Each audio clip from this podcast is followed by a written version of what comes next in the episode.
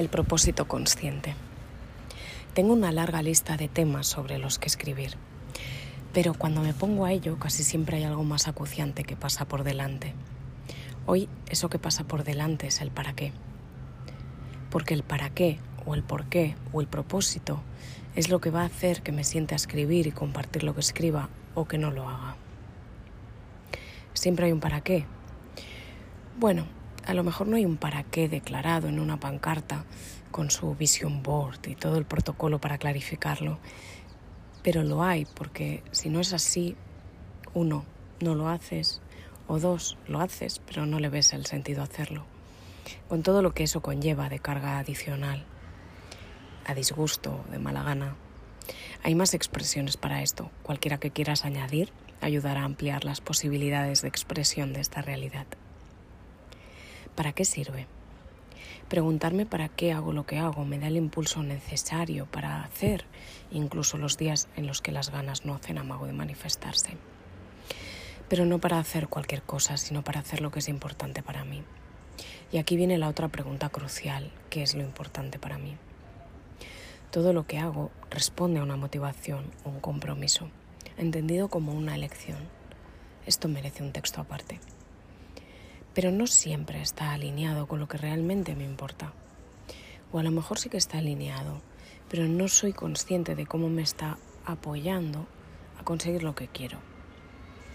No tengo claro el para qué lo hago y con ello se pierde el sentido y parte de las ganas. Me levanto y voy a trabajar, o me levanto y preparo desayunos y mochilas, o me levanto y medito, o me levanto y dedico una hora a leer tranquilamente antes de que se despierte el resto. O le dedico 30 minutos al infinito en un móvil o en un junco. Detrás de esas acciones hay una lección, pero no siempre consciente. Preguntarme para qué lo hago y si me apoya a conseguir algo que es importante para mí. No hace falta que sea un gran logro, puede ser un momento de calma y placer. Ayuda a darle un sentido y a elegir más conscientemente con qué me estoy comprometiendo.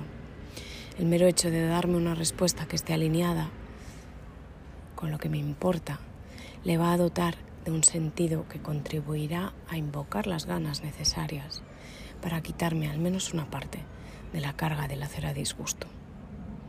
Hay más factores a analizar, como si lo que hago es lo único que podría hacer para conseguir mi para qué, o si hay otras formas de conseguir ese propósito con las que disfruto más, que se me dan mejor, que aportan más. También puedo plantearme si es un paso intermedio y necesario para avanzar en la dirección que quiero o directamente me está alejando de lo que quiero en mi vida.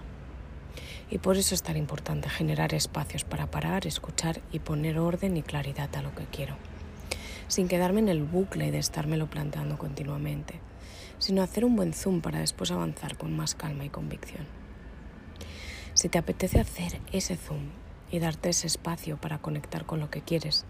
El próximo 2 de marzo puedes asistir a una sesión abierta online en la, que utilizaremos la escritura, la visualización y el acompañamiento del grupo y de la que saldrás con las ideas más claras, además de con los primeros pasos para empezar a vivir desde el presente más alineada con lo que quieres. ¿Cuándo? El miércoles 2 de marzo de seis y media a 8 de la tarde en horario España, online y gratuita, pero con inscripción previa. Puedes escribir a través de Instagram o del contacto eh, de la web. Y si te apetece, hazlo porque las plazas son, son muy limitadas para trabajar en un grupo pequeñito si te interesa, pero no te encaja por fechas o por horas, escríbeme también y dímelo porque en función de, de la cantidad de gente que se apunte podemos abrir otro grupo y buscar otras alternativas. Que disfrutes buscando estas respuestas y, y encontrándote con las ganas. Un abrazo.